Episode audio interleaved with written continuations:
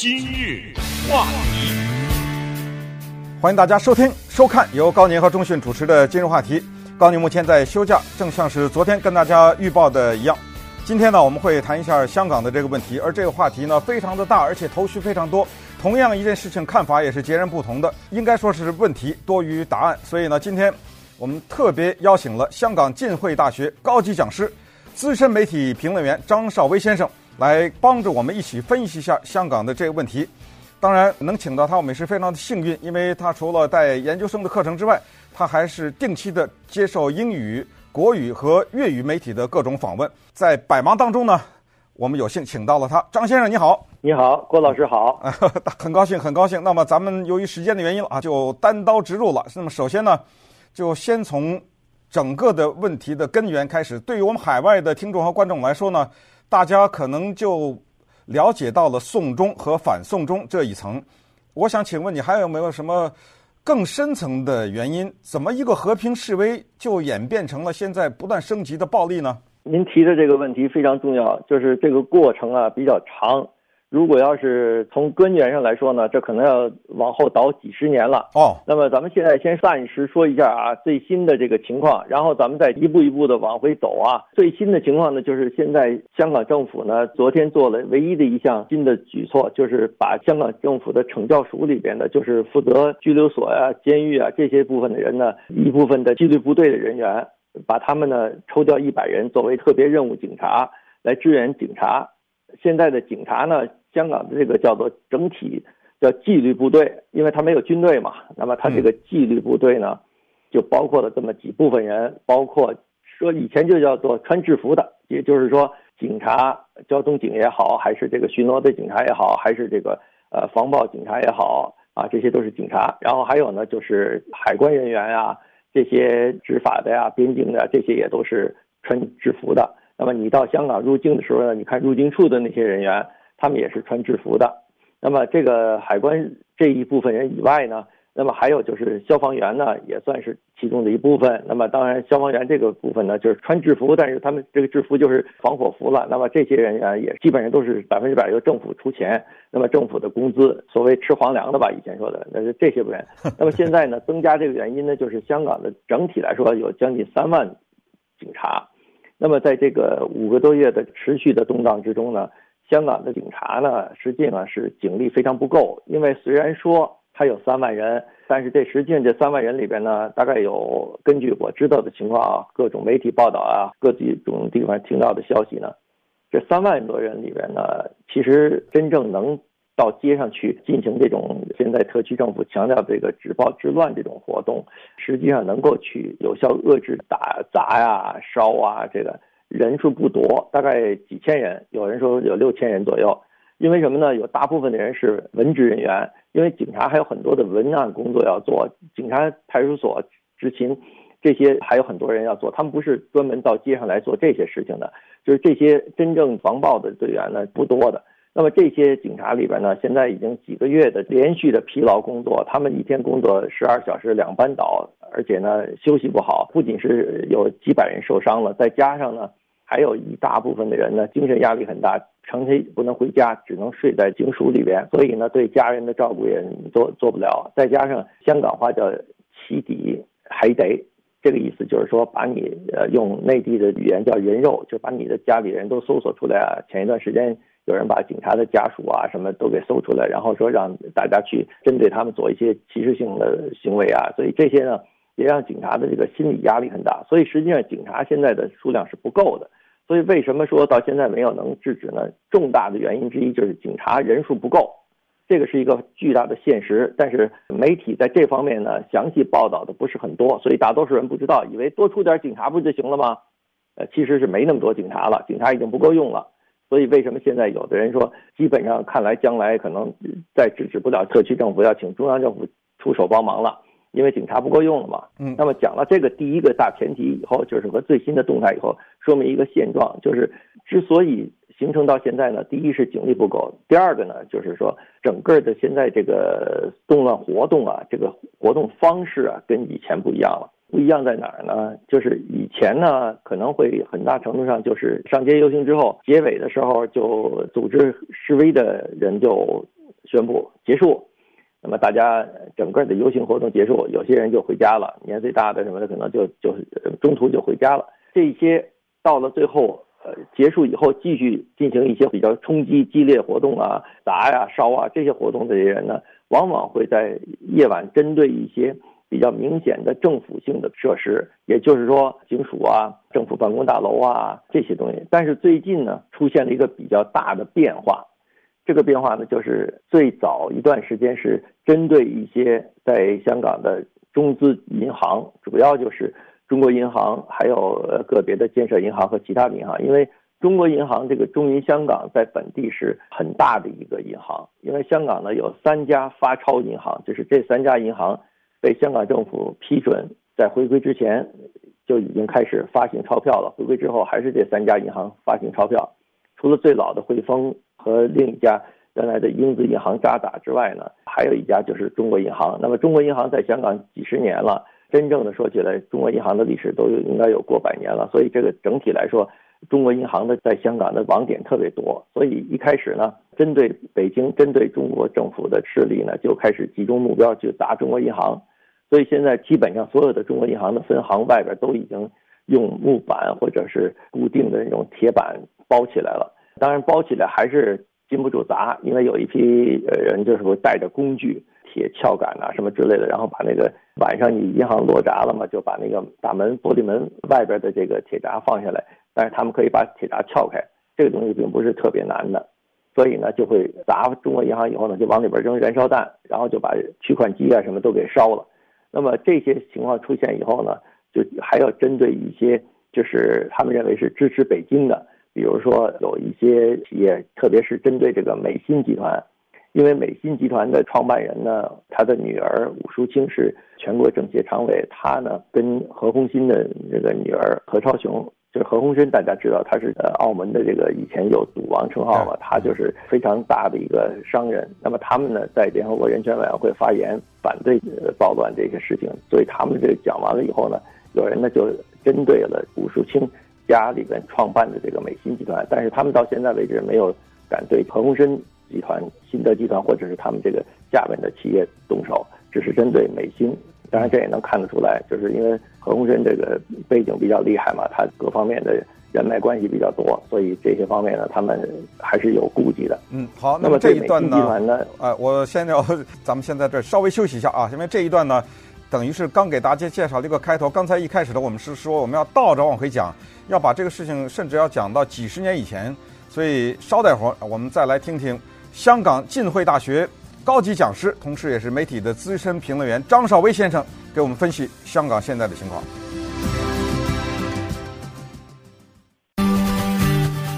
今日话题，香港浸会大学高级讲师。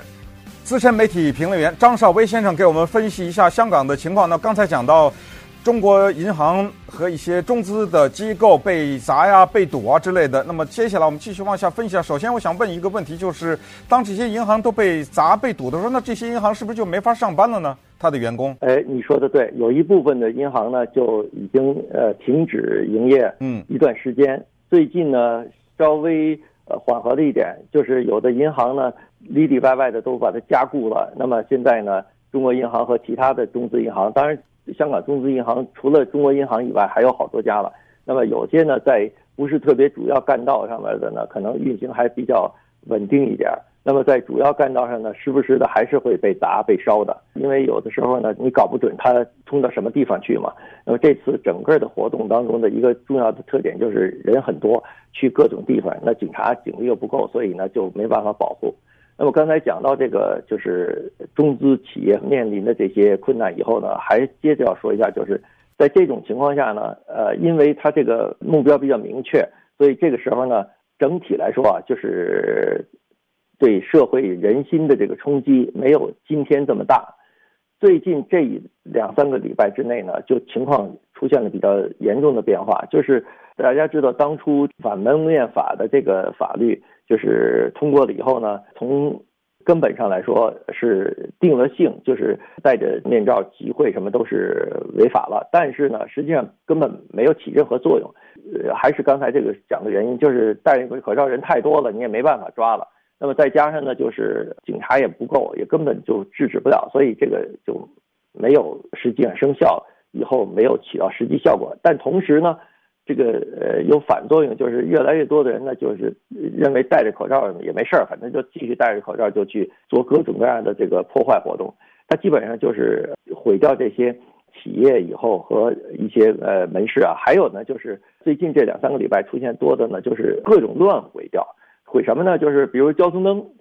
把十字路口的这个交通灯全打烂。他以前呢是怕被别人影拍到他的容貌以后被清算，将来被绳之以法，所以呢就把监视器打掉了。现在大家都生活在现代化社会，都知道这个监视器的重要性。呃，不仅是一些大家知道住宅呀、小区啊门口会有监视器，呃，防止盗贼啊诸如此类的凶案发生啊。另一方面呢，就是在店铺呢也有很多的监视器，一方面是防止偷盗啊，另一方面就是万一有问题的话呢，能够根据视频去查。警方呢也根据这个办案，保证这个城市的安全。这是现代社会已经大家约定俗成的一个必然的举措，没有可能说你把这些东西都破坏了，破坏了这个城市就会乱了。最近已经出现这个情况，有的人在网上讲到一些情况，当然我不知道具体的呃事实是不是完全准确。就是说，有的在一些区域呢出现这个有人抢劫，因为周围也监视器也也不多了，警察也人也不够了，那么这会就会影响到香港治安情况，因为治安情况是香港最为自豪的，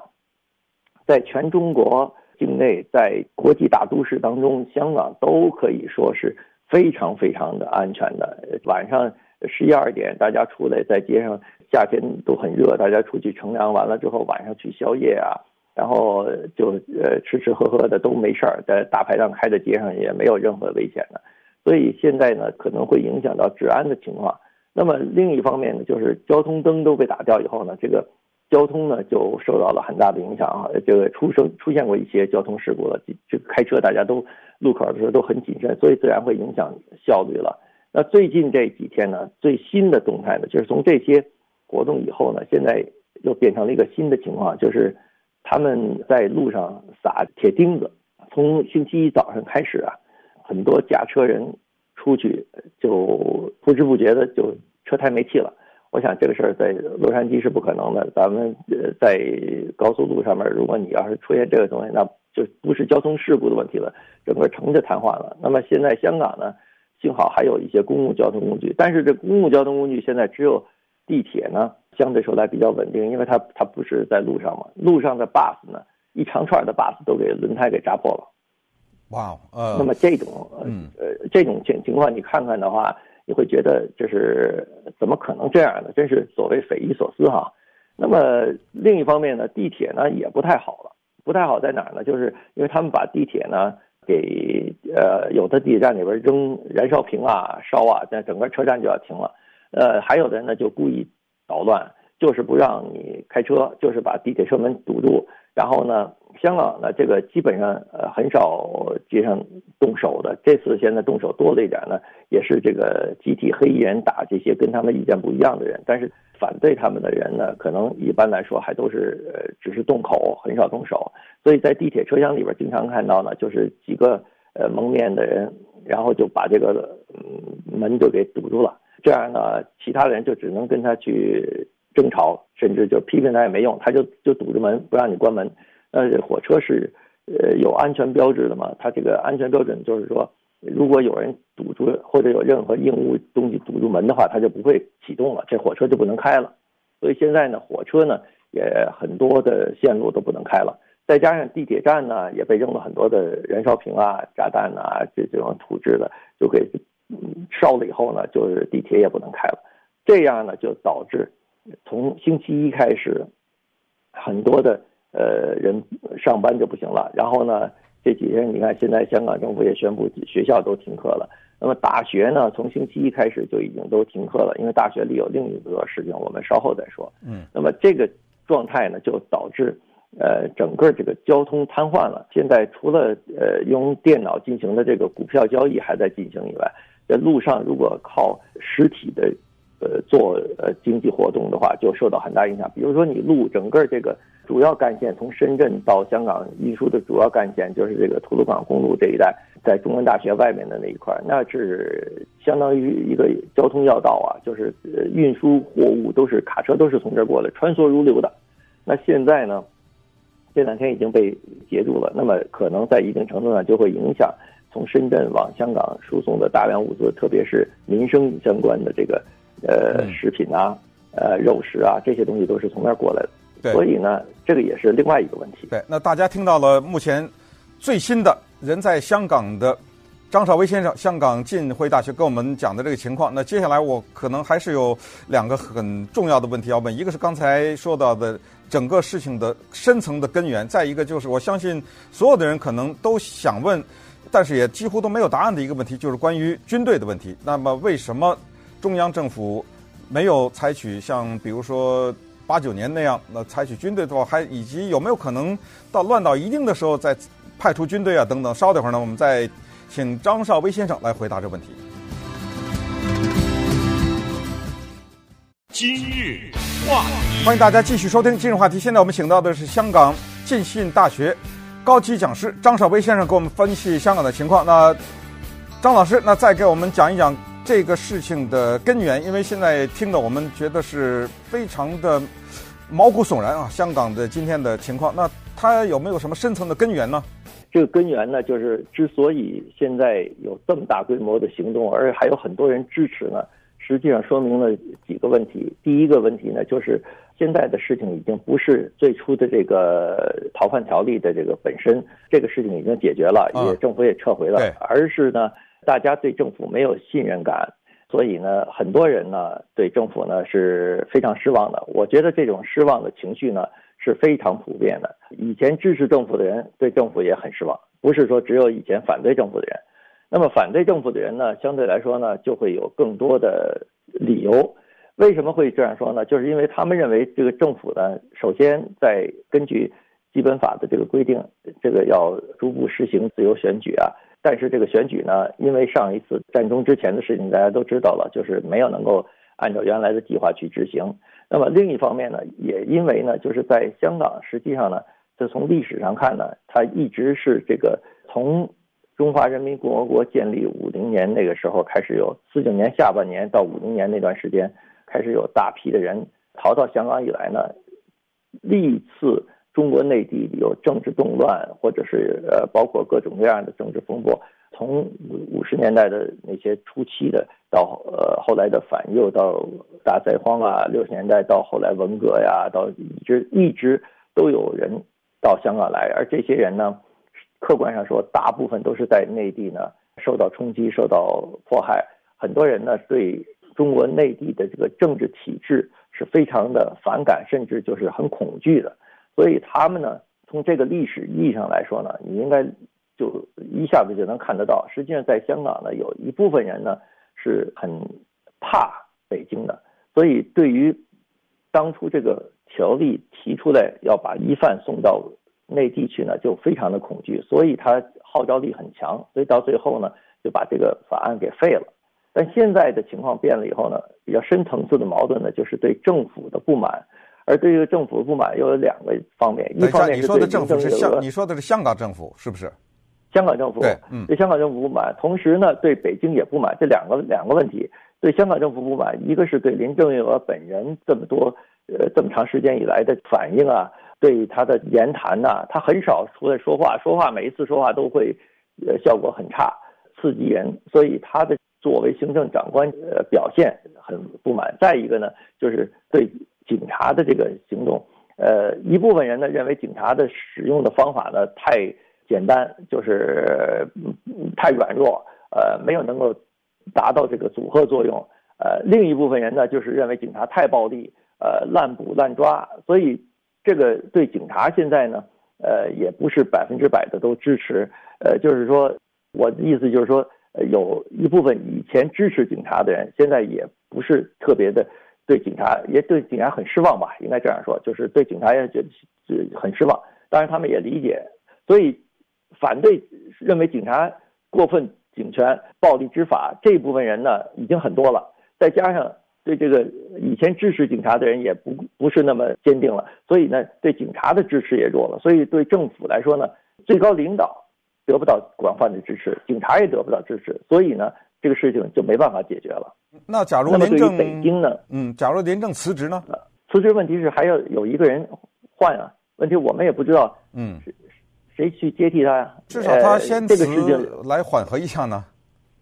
他辞了你，你你还是要有一个行政长官啊，先是要找一个临时的呀。而临时的这个人很显然也是不行的呀。按照这个基本法的次序是政务司司长、财政司司长、律政司司长。而目前看来，首先这个政务司司长也不大称职啊。嗯，他经常基本上很少说话，说话也说出来的话就引起各方的非议啊。所以香港这个呃领导层当中缺乏有能力的领导人，这也是一个非常大的问题啊。因为这个，我刚才讲到的历史原因呢，就包括就香港政府一直搞这个精英制啊，那么这个呃公务员队伍呢是比较吃香的，他们是这都自尽管呃社会上不一定认同，但他们很多人自己认为自己就是精英，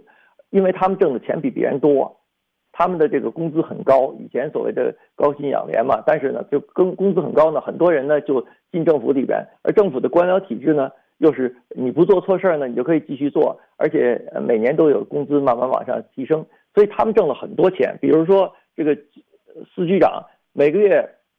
港币大概是二十几万到三十万吧。那么也就是说五呃按八算的话，你就假如你按八算的话，呃四八三十二，一个月四万美元吧，一个月哦，对，一年四十万哦，他们一年是呃几十万美元的薪金，那么。非常高的了。那么在这种状态下呢，就是他们的这个思维方式和他们的这个生活方式都跟很多人不太一样，所以这是一个更深层次的问题，就是他们在决策的时候不能完全体会到民间的这个情况，所以很多时候呢，他们的决策是有失误的。那么在这些失误方面呢，就不是一个说偶然一个人的事，是一个整体团队，这整体团队里边都是。高级公务员都是过去十年都是年薪很高的，呃，他们起码这过去十年二十年都没有怎么体验过的最地下层或者是说呃中下层的这个老百姓的生活。那这种状态下，可能政府决策难免就失误了。嗯，那么这种呢，再加上最近呢这段时间呢，这个对内地的反感比较增多，就特别是在出现了很多事情呢，特别是最近这几年以来的事情逐渐增多以后呢，也造成就是现在。对香港的这个整体的前景呢，有不同的看法。这当中呢，就出现了一个香港报纸上经常所说的叫做“蓝潮”，就是呃广东话的这个“蓝潮”，意思是说呃大体上就是好像咱们一起抱着跳悬崖吧，就这个意思啊。啊，同归于尽了。呃，同归于尽了，类似这样的啊，就是这个，但是没有说一尽，但是就是类似这样。这意思就是说，把香港呢。搞垮了也没什么了不起的，反正你北京现在没有真正实行一国两制，你都是假的一国两制。你这个选举民主没给我，呃，行政长官也不是我选出来的，嗯，所以呢，我就干脆就把它搞垮了，看你怎么样啊！而且有的人呢，寄希望于如果要是把这个呃香港经济搞坏了呢，那么对大陆的这个内地影响更大。还有的人认为呢，如果真的是出现了重大的问题的话呢，真的出太严重了。那么，假如解放军出动呢，就是你刚才说的，说说驻港部队的这个是不是会出动啊？那么，如果要这样的话呢，可能更为国际上的人来制裁啊，呃，西方国家可能会更加的跟中国对抗啊，这样导致中国自己呃要遭受损失啊。那么，所以呃，他们这个所谓蓝草的结果呢，就是呃很多目标呢就是呃破坏。那么就是那么现在破坏呢，逐渐就昨天。开始呢，就已经破坏到，就是不断的就呃把公路交通都给堵塞了。对你这么一说，说实话，各方面都嗯，你这么一说我就清楚了。就是说，呃，如果你把这个底线都已经亮出来的话，我就清楚。就是说，我就把他经济搞坏，我刺激那个军队，他不出来，我还没达到目的呢。我非得要把对军队给逼出来不可。那么那样的话呢，就达到目的。好，那么现在请到的呢是香港浸会大学的高级讲师张少威先生，以及资深媒体人。那稍等一会儿呢，我们。再来听张先生给我们分析一下关于出兵这个问题。今日话题，今天我们在和香港浸会大学的资深讲师张绍威先生谈香港。那么刚才呢，他在有限的时间里面给我们相当的精辟的分析了一下香港的现状，很多是我们在海外的媒体上看不到的。以及深层的一些历史原因。刚才你讲到说这两天已经破坏的更厉害了，是什么一个情况？最严重的主要就是交通的问题，因为所谓政府停摆嘛，他让你停摆就是你你呃移动不了，那么主要就是让你上不了班嘛。他们之所以这样做，就是因为想让你不能够正常的上班，那么你这个城市就可能要瘫痪了嘛。对，呃，别的都是假的，但是真的不能上班就完了。所以今天呢，有个别的线路开放，他们呢就是占领了，占领了呢，然后就把它像最重要的从香港岛到九龙之间的呃海底隧道，那么还是不能通过。这个是大动脉啊，最繁忙的隧道。昨天晚上他们去把那个收费亭也烧了，周围设了。很多路障。讲到刚才说的这个深层次的当中呢，就包括对这个青年的问题。嗯，那么大学里的很多学生呢，也是受了各方面的影响，包括从小到大的教育。你知道，现在上大学的人大概就是二十出头吧，最多了，下边的呢都十几岁。香港回归中国已经二十二年了，就是说他们出生的时候就是回归，他们长在回归时间的。嗯，所以呃，大家就可能呃在其他地方香港以外不大习惯的去。从这个角度考虑，为什么会回归以后的人反而这样更加的反对北京，对中央政府更加不满？那么这个东西呢，就是有几方面的因素。一个方面呢，就是在北京和官媒上面讲到教育的失败，就是没有实行好国民教育啊。这个固然是一个原因，但是其实我自己觉得，呃，另一个原因呢，就是家长的这个影响，因为。家长在过去这个二十年中呢，他自己的观念对孩子影响很大。那么这些家长呢，他会觉得就是当初九七年香港回归的时候答应过的东西都没有兑现，所以呢，他们觉得这个对中央就没有信任的，而且呢是觉得你是限制了我自由发展的，特别是民主的发展。那么这种观念传给下边呢，所以下边的孩子呢就会受影响很大。他一直在这种环境当中。长大的，而且加上学校的教育，老师当中也有很多人也是同样的观点，嗯，所以他们接受的这个教育呢是这样的。另一方面呢，就是呃，也确实是这个事情，就是中央的很多决策呢也不完全正确的，也有很多地方政策是失误的。所以现在我相信中央一直从这个事件开始以来，这五个月一直都在检讨究竟哪些地方做的不够，哪些地方是做错了，或者是应该需要改善的、需要调整的。那么这个是中央的问题了。呃，我们觉得现在呢，特区政府这边呢，现在做的这个事情呢是有限度的，因为他警力又不够，他制止不了。再加上呢，香港法律又是这样，抓了很多人了，但是抓了之后呢，因为法院的这个排期审判，他只能是交保候审，他又出去了，所以也没有起到这个组合作用。那么在这种情况下呢，事态就有延伸的情况。另一方面呢，也看到平静的一面，就是你刚才说的这个事情，我不是觉得用词可能是有点过分，说你觉得毛骨悚然的，这个你要在现场看，确实是，但是有烧人